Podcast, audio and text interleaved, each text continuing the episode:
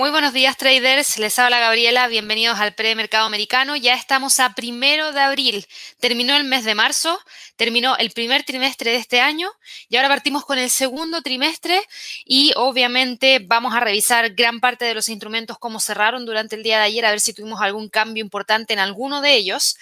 La verdad es que no tuvimos a simple vista, yo que revisé los instrumentos muy tempranito, no tuvimos grandes cambios en términos técnicos, pero sí hemos tenido harta información que se ha estado dando a conocer entre la jornada de trading del día de ayer y las primeras horas del día de hoy, que han generado, mm, yo diría que no tanta volatilidad, pero sí un poquito de incertidumbre dentro del mercado, que siento que eh, ha tratado de opacar en cierta forma el anuncio que realizó el día de ayer el presidente Joe Biden, que ya se los voy a estar mencionando también.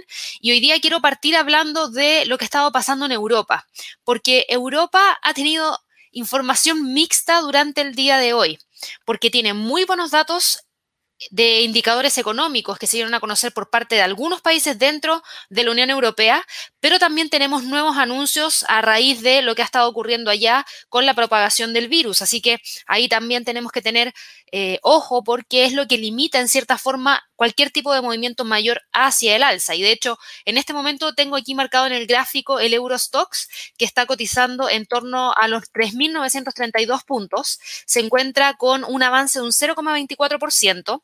Y en cuanto a fundamentales que conocimos durante el día de hoy, si nos vamos al calendario económico, se van a dar cuenta que tuvimos una gran batería de fundamentales y que fueron en su mayoría positivos. Y eso es lo que genera este sentimiento hacia el alza. Conocimos muy temprano en la mañana un dato que sí fue negativo y muy negativo para Alemania, ventas minoristas. El dato cayó mucho más de lo que el mercado esperaba porque el mercado esperaba que cayera un 6,3% a territorio negativo y finalmente terminó cayendo en menos 9%. Eso es un dato anual. En términos mensuales, fíjense que no fue tan mal dato, por eso digo que era mixto, porque el dato principal que les di es el anualizado, que toma mayor cantidad de data, pero el mensual mostró una mejoría en comparación al mes anterior. El mes anterior se había publicado en menos 4,5%. Ahora se esperaba que se publicase en torno a un 2%. Y si bien no llegó al 2%, igual de todas maneras logró generar un movimiento hacia el alza de un 1,2%. Así que en ese sentido fue un dato mixto. Por otro lado, conocimos información proveniente desde el sector de manufactura. PMI manufacturero para España, positivo. PMI de manufactura para Italia, positivo. PMI de manufactura para Francia, también positivo. Todo logró o estar en línea con lo que el mercado esperaba y que ya mostraba un alza o superar la expectativa del mercado. Fíjense en el caso de Francia. Francia, el mes anterior, tenía un dato de 56.1 que ya habla de una expansión en el sector de manufactura y fue capaz de sobrepasar la expectativa del mercado que era de 58,8 quedando en 59,3. Así que eso también fue algo bastante interesante. El PMI de manufactura de Alemania logró también crecer con bastante fuerza desde 60.7 a 66.6, quedando completamente en línea con lo que el mercado esperaba. Y el PMI de manufactura de la zona euro, obviamente, a raíz de todos los datos que les acabo de mencionar, también se movió hacia la alza, pasando desde 57,9 a 62,5. Así que muy buenos datos, eso es lo que genera el movimiento hacia el alza por parte de estos instrumentos, pero hay una noticia que frena el movimiento hacia el alza y esa noticia levanta preocupaciones respecto a lo que pueda ocurrir en otras partes dentro de la Unión Europea. ¿Por qué? Porque hoy día, en realidad no hoy día, sino que eh, durante el día de ayer, ¿se acuerdan que yo les había mencionado que en la tarde del día de ayer el presidente Emmanuel Macron iba a entregar información respecto a lo que estaba ocurriendo en Francia y que se veía muy probable que llamara a un nuevo confinamiento? Y bueno, Francia anunció un tercer confinamiento, bloqueo completo de la economía a nivel nacional, mientras el número, lamentablemente, de fallecidos continúa creciendo y el país se acerca ya a los 100.000. Las unidades de cuidados intensivos, según lo que comentaban, estaba llegando ya en las regiones a niveles al límite y lamentablemente el despliegue de las vacunas ha sido mucho más lento de lo que se esperaba y eso obligó al presidente Emmanuel Macron a abandonar su objetivo de mantener el país abierto para proteger la economía. Él esperaba mantenerlo abierto durante los próximos meses, que son los meses de verano, que se vienen primavera primero, obviamente, primavera y después verano, para así tratar de reactivar la economía y lamentablemente no lo va a poder hacer y el bloqueo que anunció de la economía es por un mes completo a partir del sábado. para todo el país, no solamente para la región de París, que era lo que teníamos anteriormente. Recuerden que ya había, se había aplicado desde hace más de una semana las restricciones de circulación en toda la región de París y en algunas regiones del norte y del sur de Francia, pero ahora se va a aplicar a todo el país durante al menos un mes a partir del día sábado. Y esto es lo que genera un poquito de incertidumbre, porque si ustedes van a revisar las curvas de los casos que hay a nivel regional en la Unión Europea, se van a dar cuenta que hemos visto incrementos en algunos países que obviamente llama la atención y genera preocupación. Ya veíamos alzas en Alemania, veíamos alzas en Italia, veíamos alzas en Francia. Y dado que, volvemos a repetir, no hay eh, lamentablemente una, un proceso de vacunación que vaya avanzando rápido, lamentablemente eso genera un poquito de eh, incertidumbre respecto a lo que pueda ocurrir con la economía a nivel local. Así que lo quería mencionar, ¿por qué? Porque esta medida podría también replicarse en Italia, podría replicarse también en otras ciudades, como por ejemplo... Eh, miren, aquí les voy a mostrar, disculpen la interrupción, pero aquí les voy a mostrar la curva de los casos y si se fijan, va con bastante fuerza el número de contagios que están teniendo de casos confirmados diarios Francia, en donde ya alcanzaron un máximo en torno a 38 mil. Así que obviamente esto es lo que genera mucha preocupación porque están llegando los máximos que se tuvieron durante el mes de noviembre del 2020 y ahora eso obviamente que genera un poquito de preocupación. Estamos hablando de números totales, no estamos hablando de cantidad de casos por millón de habitantes, sino que el número total de casos que tienen a diario y eso es una cifra bastante elevada. Si miramos al resto de los países, porque creo que igual es bueno revisarlo, sobre todo España, que venía con una curva muy pequeñita, quiero saber si es que ha estado incrementándose o no, y también revisemos rápidamente Alemania y revisemos también rápidamente a Italia y con eso ya terminamos y nos vamos rápidamente a revisar los niveles. Pero eh, estas son las curvas que estamos teniendo. Claro, Francia lidera con mucha fuerza el número de contagios. Le sigue después Italia, que ha logrado frenar un poquito, pero nuevamente va repuntando. Alemania sigue con movimiento importante hacia arriba, a pesar de los confinamientos que hubo en ese país que fueron bastante estrictos y que lamentablemente no lograron levantarse por completo y eso podría generar que Alemania mantenga los confinamientos por mayor tiempo. España venía con cifras muy bajitas, pero está empezando a levantarse los números de casos y eso también genera un poquito de incertidumbre. Así que bueno, niveles para hoy día, para el Eurostox probablemente termine cerrando esta jornada de trading entre los 3.920 y 3.940. No tenemos mucha volatilidad, no tenemos muchos fundamentales para el resto de la jornada ligados a Europa y eso podría traer, por ejemplo, movimientos que hablen de mayor detención y que respeten la zona de cierre para el día de hoy entre esos niveles que yo les mencionaba, 3.920, 3.940, que son prácticamente los niveles que se vienen respetando desde el día de ayer al mediodía. También me faltó añadir que tuvimos información proveniente desde el Banco Central Europeo. La presidenta del Banco Central Europeo, Christine Lagarde, en una entrevista que dio el día de ayer a Bloomberg News, dijo que los inversionistas podrían poner a prueba la voluntad del banco de frenar el aumento de los costos de los préstamos todo lo que quieran y añadió que el fin de su programa de compra de bonos en el 2022 no estaba grabado en piedra, es decir, que puede cambiar. Además, tuvimos declaraciones de otro de los responsables del banco, Jens Weidmann, y dijo que su previsión de tres semanas de un repunte económico del 4% en la zona euro ya estaba en peligro debido al aumento de las infecciones y de los contagios a nivel local. Así que esto eh, obviamente no ayudó mucho. En el caso del DAX, sí hemos tenido movimientos hacia el hoy día, a pesar de haber tenido datos de ventas minoristas mixtas los datos de PMI fueron muy positivos, así que eso fue lo que ayudó. Y hoy día el DAX, fíjense que sube un 0,29% y más que darle importancia a la subida del 0,29%, hay que darle importancia al quiebre y la confirmación de que el precio ha sido capaz en por lo menos dos jornadas de trading consecutivas cerrar sobre los 15.000. Esta sería la tercera. Fíjense que desde el día 30 de marzo que el precio viene cerrando sobre los 15.000, por ende los 15.000 ahora se transforman en nuestro nivel de soporte más importante. Tiene tendencia hacia el alza, no hay corrección. Hoy día, si bien se movió hacia arriba, corrigió un poquito, todavía seguimos teniendo una vela que es bastante alcista, así que de continuar con el movimiento hacia el alza, el precio podría llegar hacia el próximo nivel en torno a los 15.170, que eso podría ser el próximo nivel que el instrumento trate de alcanzar en el escenario de continuar hacia el alza en los próximos días. Probablemente hoy día ya empecemos a ver un decaimiento de obviamente las transacciones y eso nos va a dejar con un precio de cierre entre los 15.040 probablemente y los 15.140 como niveles más importantes para el DAX. El IBEX de España no se mueve hacia el alza a diferencia de los otros dos índices que les acabo de mencionar, a pesar de que España tuvo buenos datos, si ustedes se fijan, y volvemos al PMI de manufactura, España logró mostrar un incremento bastante considerable en el PMI. Pasamos de 52,9 a 56,9, dato súper relevante, y lamentablemente no logró acoplarse a eso. Fíjese que el precio se detuvo en torno a los 8.600 y eso podría dejarnos nuevamente con el instrumento cotizando en torno a estas zonas. Ahora, yo creo que aquí se está resintiendo un poco España también por las proyecciones que hay respecto a lo que pueda ocurrir con los viajes hacia el extranjero. Hay muchos países que están prohibiendo los viajes hacia el, extranjero, países que podrían haber aprovechado el verano en Europa para poder realizar turismo, aprovechando también que España tiene una baja cantidad de contagios a diferencia del resto de los países en eh, Europa. Por ejemplo, gran parte de los países de Latinoamérica, cuando viajan a Europa, el primer país que al que llegan es España, pero ya hay restricciones de viajes hacia el extranjero en países cercanos. Eh, Argentina tengo entendido que tiene prohibición de viajes hacia el extranjero.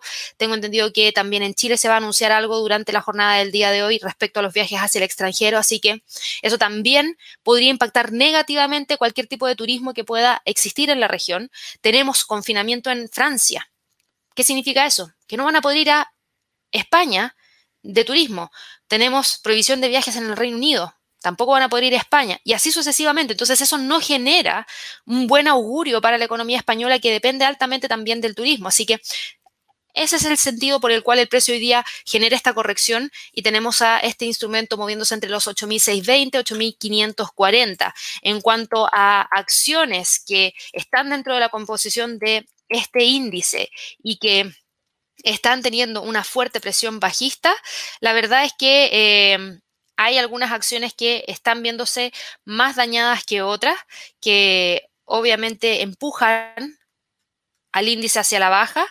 Eh, y yo creo que hay que seguirlas muy, muy de cerca porque podríamos tener algún tipo de movimiento mayor si es que esta presión hacia la baja continúa ya dentro de eh, los próximos, los próximos días, las próximas horas. Yo creo que de todas maneras este retroceso no es tan crucial. ¿Por qué? Porque todavía tenemos un fuerte movimiento hacia el alza que se mantiene. Era esperable haber visto algo de corrección después de una, dos, tres, cuatro, cinco, seis, siete sesiones de trading consecutivas cerrando al alza. A diferencia de lo que vimos para el Eurostox, a diferencia de lo que vimos para el DAX en Alemania.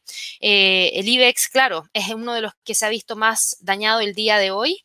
Y insisto, creo que en ese sentido no hay tanto de qué preocuparse. ¿Por qué? Porque creo que podríamos tener algún tipo de movimiento que signifique un rebote desde las caídas del día de hoy para luego continuar con el alza si es que nuevamente vuelve a retomarlo. Así que hoy día niveles importantes 8.540, 8.620.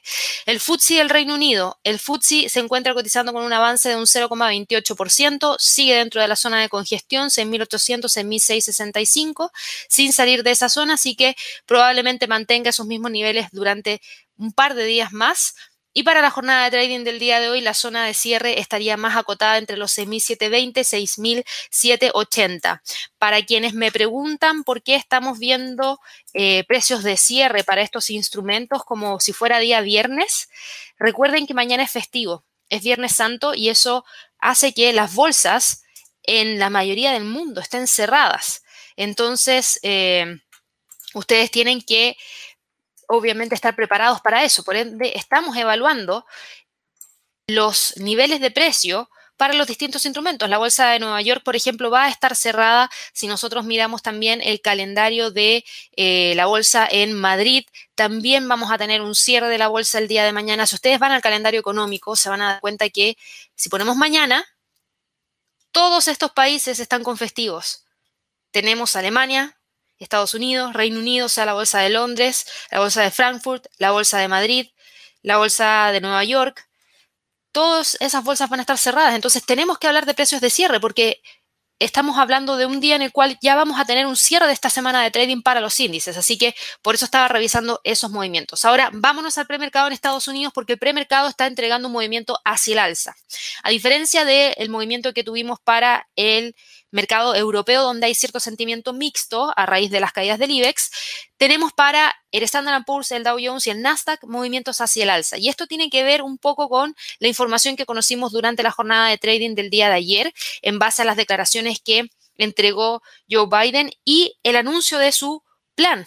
¿Por qué? Porque él entregó un anuncio de un plan de infraestructura de más de 2 billones de dólares, subrayando el tema de la recuperación del virus, que es lo que prevalece en los mercados hoy en día. Su plan es súper ambicioso, debería buscar apoyar a la recuperación económica, pero tenemos algunos temas que quizás van a ser un poquito eh, difíciles de enfrentar. ¿Por qué? Porque se ve desde ya que podría tener un camino difícil en el Congreso. ¿Por qué? Porque los republicanos, por un lado, no quieren saber absolutamente nada de la subida de impuestos de sociedades, que es lo que va a hacer Joe Biden para poder pagar este plan de infraestructura.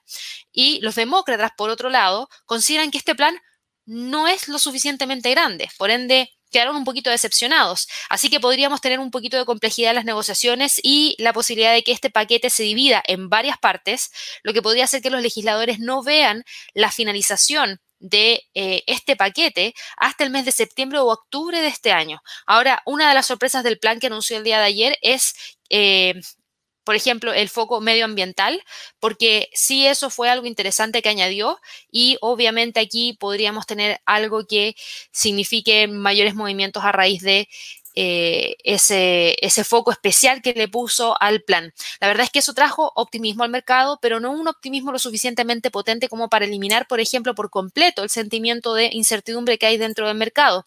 Y ahora hay muchos que se están preguntando, ok, Joe Biden entregó este anuncio y logrará realmente, eh, logrará realmente cumplir con el objetivo que él está buscando tener, porque eso es eh, lo que estaríamos viendo hoy en día que el mercado está analizando. Realmente este plan va a cumplir con el objetivo inicial, porque vuelvo a repetir que es un plan de infraestructura específicamente enfocado en eh, trabajos de 2 billones de dólares. Entonces, aquí sí que tenemos algo bastante interesante por eh, evaluar. Fíjense que esto, unido con el paquete de estímulos que ya se entregó a la economía, que se está entregando, que es ese paquete de estímulos que se anunció hace un tiempo atrás de 1,9 billones de dólares, este paquete, unido con el nuevo anuncio, en materia de infraestructuras otorgaría al gobierno federal un papel mucho más importante en la economía estadounidense de lo que ha tenido en generaciones, porque representa alrededor del 20% o más de la producción a nivel anual. Así que el equipo de Joe Biden cree que este es un esfuerzo dirigido por el gobierno para fortalecer la economía y es la mejor manera, según lo que él evaluó junto con su equipo, para proporcionar un apoyo a la economía que obviamente ya todos sabemos que a nivel mundial ha sido bastante golpeada a raíz de la pandemia y va a buscar hacer frente también a la competencia y, ojo, a la amenaza, según ellos, de seguridad nacional que supone China. Porque China viene tranquilo, pero moviéndose bastante rápido. Y eso podría quitarle el dominio a Estados Unidos, dejando de ser quizás la primera potencia del mundo y siendo obviamente reemplazada por China. Y eso es lo que están evaluando hoy en día. Y por lo mismo, Joe Biden dice, hay que poner un paquete de estímulos lo suficientemente potente para que de esa manera no perdamos el liderazgo. Así que eso es lo que generó el movimiento hacia el alza, un poquito más de calma, pero insisto, podríamos tener un camino muy largo para que efectivamente se entregue. Y en términos de niveles, el premercado va hacia el alza, el Standard Poor's avanza un 0,42%, buscando los 4.000. Así que ese es el techo para hoy día, los 4.000 nivel psicológico, podría tratar de mantenerlo y para el cierre de esta jornada probablemente termine cerrando entre los 4.000 y los 3.966. Ojo que tenemos datos importantes. A las 8.30 de la mañana, hora de Nueva York, se van a dar los datos de las nuevas solicitudes de desempleo en Estados Unidos y aunque que gran parte de los economistas prevén que las cifras de solicitudes eh, que se van a publicar van a seguir mostrando una mejora, la estimación media es de 675 mil y apunta a un mercado laboral que está todavía muy lejos de la recuperación a nivel total. Y Ayer tuvimos la cifra de cambio de empleo ADP que mostró un repunte en la contratación, especialmente en el sector de la hostería, y se espera que el informe que van a dar a conocer el día de mañana a través del non-fan payroll muestre un aumento de la contratación de 650 mil puestos de trabajo y un descenso del desempleo hasta el, hasta, perdón, el 6%. Vamos a ver si es que efectivamente se da el día de mañana. Recuerden que el día de mañana nosotros también en inversiones y trading tenemos festivo, así que no vamos a estar realizando las transmisiones a través del canal de YouTube. Así que para que lo tengan presente, vamos a retornar el día lunes y el día lunes partimos nuevamente con el premercado a las 8.30 de la mañana, hora de Nueva York. Por favor, anótenlo. No se olviden, 8.30 hora de Nueva York, nosotros en Chile tenemos cambio de horario durante el fin de semana y eso genera que obviamente se ajuste el horario del premercado americano y va a ser a las 8.30 hora de Nueva York. Así que bueno, esos serían los niveles para el Standard Poor's. El Dow Jones, por otro lado, se mueve alrededor de un 0,09%. Ayer terminó cerrando dentro de la zona que habíamos determinado que era entre los 33.200 y los 33.000 y para hoy día se siguen manteniendo esos mismos niveles. En el caso del Nasdaq, el avance es mucho más fuerte, un 1%. Este paquete de estímulos le llega bastante bien al Nasdaq. Y fíjense lo interesante, ayer el avance de un 1,54% quebró al fin esta línea de tendencia bajista. ¿Se acuerdan que algunos estaban preocupados por las grandes correcciones que podrían llegar? Bueno, con las alzas de ayer y las alzas de hoy día, esas correcciones empiezan a eliminarse. ¿Por qué? Porque el precio fue capaz de mantener la línea de tendencia alcista y rompió la línea de tendencia bajista. Y ahora inclusive está quebrando la resistencia en 13.200, nivel que no había logrado quebrar desde el 3 de marzo. Y estamos a primero de abril, así que ojo, porque el precio va con bastante fuerza buscando los 13.300 como próximo nivel objetivo. Hay que ver si es que efectivamente lo logra alcanzar durante el resto de esta jornada si no va a estar tratando de cerrar entre esos 13.300 y los 13.100, que son ambos niveles de doble cero que podría tratar de mantener para el resto del día de hoy. Ahora, a pesar de los movimientos hacia el alza por parte de los tres índices, el dólar también sube, no cae muchos hubiesen esperado que con las alzas dentro del mercado accionario el dólar tendiese a caer por, obviamente, salidas de flujos de capitales desde el mercado de divisas entrando al mercado accionario. Y eso no ha sido así. Fíjense que el precio está en este momento cotizando en torno a los 11,90, un leve avance de un 0,06%, dando la pelea para mantenerse dentro de dos niveles importantes al cierre de esta semana. 11,880, 11,920. Yo diría no, dejémoslo en 11.926 o 11.930 mejor. 11.930. ¿Por qué? Porque dado que tenemos aquí la media móvil de 200 periodos, el precio está detenido en torno a esta zona, pero tiene pendiente hacia el alza. Si esto continúa, eventualmente va a quebrar y eso nos deja con todos los indicadores entregándonos un sesgo hacia el alza, no hacia la baja. Así que aquí tienen que prestar atención porque este movimiento leve hacia el alza permite que este instrumento se mantenga dentro de estos niveles claves. Ahora, si nosotros miramos el resto de los otros instrumentos, la fuerza del dólar no es suficiente como para empujar al euro dólar hacia la baja. Y aquí sí quiero que presten mucha atención porque el euro dólar está subiendo. Los datos de PMI de manufactura fueron excelentes para todos los países, los principales países de la zona euro. Así que eso obviamente el euro no lo podía dejar de lado y genera un movimiento hacia el alza a raíz de lo mismo. El alza obviamente está limitada porque el dólar también está fuerte, entonces eso no le permite subir mucho. Y el precio se mantiene entre los 1,17,20 y los 1,17,50. Pero lo interesante hoy día es que está quebrando esta línea de tendencia bajista de corto plazo. Entonces, esto podría dar una señal de que busque una recuperación hacia la resistencia en torno a los 1.17,63, que podría ser el próximo nivel de resistencia. Ahora, para hoy día, si la volatilidad no aumenta con los datos que vamos a conocer, probablemente se mantenga dentro de estos niveles para el resto de la jornada. En cuanto a la, en cuanto la libra dólar, la libra dólar sube, pero tan solo un 0,06%. No hay muchos fundamentales provenientes desde el Reino Unido. Así que fíjense ustedes hoy, Reino Unido PMI de manufactura buen dato, de 55,1 a 58,9, sobrepasando los 57,1 en un punto completo, y eso ayuda a que la libra suba. Pero, insisto, sigue presionada con los 1.38, ya llevamos desde el día 24 de marzo, es decir, desde la semana pasada, sin lograr generar el quiebre de ese nivel hacia el alza.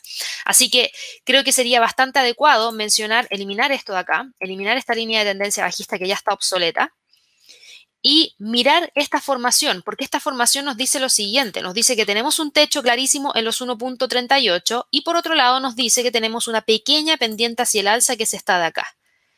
Y estamos en este momento con un triángulo que es ascendente. Tenemos presión hacia el alza, pero al mismo tiempo tenemos un techo que nos deja con esta formación que limita que el precio continúe subiendo.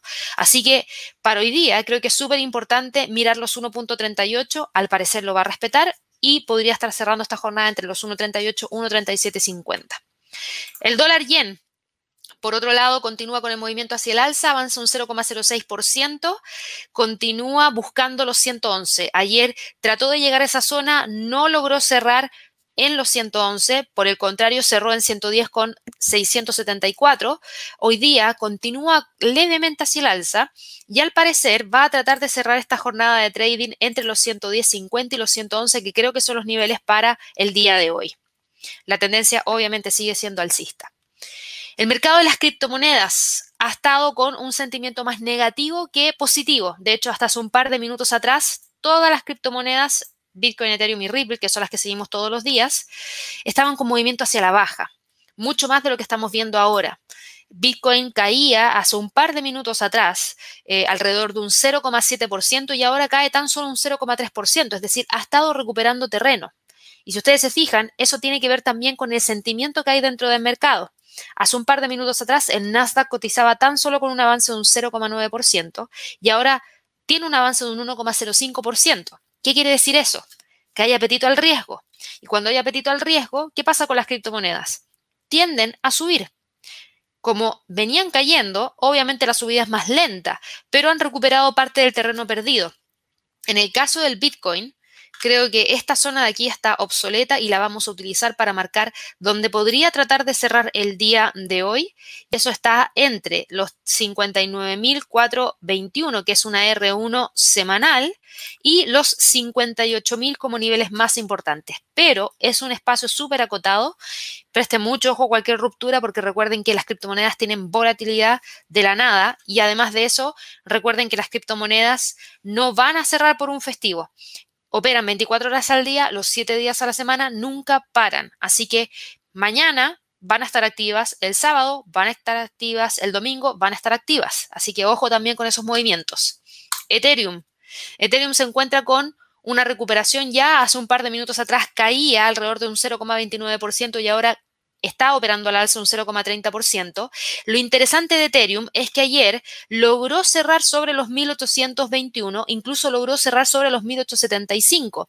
Tocó la resistencia en 1924 y ahí se detuvo. Hoy día busca nuevamente generar el quiebre. El máximo de hoy día fue más alto que el del día de ayer, así que hay tendencia hacia el alza para Ethereum, lo que se vuelve mucho más interesante, que es esta línea de tendencia alcista que tenemos acá. Y el precio de este instrumento estaría cotizando entre los 1900 y los 2000 como niveles más interesantes para el resto de esta jornada de trading. Ripple, por otro lado, no ha logrado recuperarse con la fuerza que sí lo ha hecho el Bitcoin y sí lo ha hecho Ethereum. Ripple estaba cayendo hace un par de minutos atrás un 2,16% y ahora cae un 2,07%, o sea, prácticamente no se ha recuperado nada. Y creo que aquí lo más interesante es esta zona, 0,52-0,60, que al parecer va a tratar de respetar porque las caídas de hoy día limitan la continuidad de las alzas por parte de Ripple. Así que esto está obsoleto y dejamos obviamente la zona de congestión, que es esta lateralidad que está acá. Petróleo. Creo que sí, hoy día es un día súper importante para el petróleo. ¿Por qué? Porque la OPEP y sus aliados celebran hoy día conversaciones sobre la posibilidad de prolongar los recortes de producción que se han aplicado para sostener el precio del petróleo. El secretario general, Mohamed Barquindo, dijo que el mercado está rodeado de incertidumbres antes de la reunión. Y obviamente sí, lo hemos conocido a raíz de los anuncios que ha hecho Francia, por ejemplo, y que obviamente ha repercutido en la información previa a la reunión. También hemos tenido información proveniente desde la India, en donde también hemos visto que los casos han aumentado drásticamente y eso los ha llevado también a generar una mantención de la producción de sus vacunas dentro del país, eliminando la posibilidad de exportarlas. Así que obviamente vemos alzas en los casos y eso genera presión bajista para la demanda de petróleo. Y por lo mismo se espera hoy día que se mantengan los niveles de producción en los niveles actuales por lo menos durante un mes más. Eso es lo que el mercado está esperando. Sabemos que Estados Unidos ha estado tratando de ejercer cierta presión política, sobre todo sobre Arabia Saudita. ¿Para qué? Para que no mantengan los precios demasiado altos durante demasiado tiempo, destacando la importancia de la energía asequible en una llamada que realizó el día de ayer. ¿Por qué? Porque en estos momentos no se puede tener un alto precio del barril de petróleo, porque eso significa que la gasolina sale más cara y hay mucha gente que está sin empleo o gente que quiere empezar a trabajar y una de sus fuentes de trabajo es el vehículo. Y si el precio del barril de petróleo sigue subiendo, el costo de manejar ese vehículo va a subir también. Entonces limita el excedente que le pueda quedar del trabajo que está realizando y eso no ayuda a que la economía se reactive. Lo ideal es que esto se mantenga bajo para que así también no tengamos alzas en las cifras de inflación. Vamos a ver si es que Arabia Saudita hace caso o no.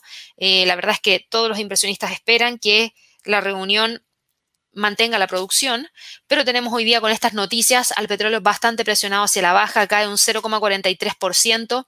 Eso sí, se mantiene todavía sobre los 59, pero la zona más importante sigue estando entre los 57,50 y 62. El que ha recuperado terreno ha sido el oro. El oro estuvo cayendo muy fuerte ayer, quedó con mínimos en 1677, pero fíjense cómo se recuperó. Se recuperó con una fuerza bastante rápida y eso nos dejó manteniendo los 1680 como el soporte más importante. Ya no es la primera vez que lo mantiene, es la segunda vez. Entonces, estamos frente a una lateralidad que quizás es la que va a empezar a tener el, oro, no lo sé. Todavía falta confirmarlo. ¿Por qué? Porque tenemos que ver qué es lo que ocurre dentro de estos próximos días. Yo limpiando aquí un poquito el gráfico, se van a dar cuenta que el precio está metido dentro de ciertos niveles, en donde Podríamos inclusive decir que los niveles son entre los 1750 y los 1680. ¿Por qué? Porque tuvimos aquí una mecha que tocó esa zona y respetó en este punto de acá. Tuvimos algo similar cuando pasó acá. Tuvimos algo similar que pasó acá. Por ende, es un nivel de resistencia importante en cuanto al soporte similar. Aquí tenemos niveles súper marcados que yo creo que para todos son clarísimos, que están aquí, y también los tuvimos exactamente acá, cuando el precio tocó y rápidamente volvió a reingresar. Por ende, 1750, 1680, perdón, a mí me hace bastante sentido. Y ahora estamos en la mitad. Y en la mitad por lo general, cuando tenemos una lateralidad no se hace nada. Así que el precio está metido ahí, esperando ver si quiebra los 1720. Si quiebra los 1720, entonces la próxima resistencia la tenemos en base al pivote, 1733. Además, ahí tuvimos acción del precio, por ende hace sentido que tengamos una resistencia en torno a ese nivel. Y en el escenario de detenerse y no lograr llegar hacia esa zona, probablemente hoy día termine cerrando entre los 1700 1720. Así que bueno, con eso finalizo eh, la revisión de los mercados el día de hoy de manera usual. Vimos bolsa europea, bolsa eh, americana en el premercado, mercado forex, mercado de criptomonedas, materias primas y ahora voy a dar paso a la sección de preguntas para que así me puedan ir haciendo llegar todas las preguntas, como siempre, para tratar de resolverlas. Y antes de pasar a esa sección, para todas aquellas personas que nos están viendo por primera vez, los quiero dejar invitados, puedan suscribirse a nuestro canal de YouTube, denle clic a la campanita para así recibir las notificaciones y obviamente coméntenle a todas las personas que ustedes crean que les interesa el tema del trading en distintos mercados acerca de nuestro canal, porque nosotros revisamos todos los mercados para poder entregar información respecto a lo que ha estado ocurriendo en distintos instrumentos. Así que bueno, ya con eso voy cerrando esta transmisión del día de hoy. Espero que tengan un excelente fin de semana. Nos vemos el día lunes, 8.30 de la mañana, hora de Nueva York, en el premercado. Que estén muy bien. Hasta luego.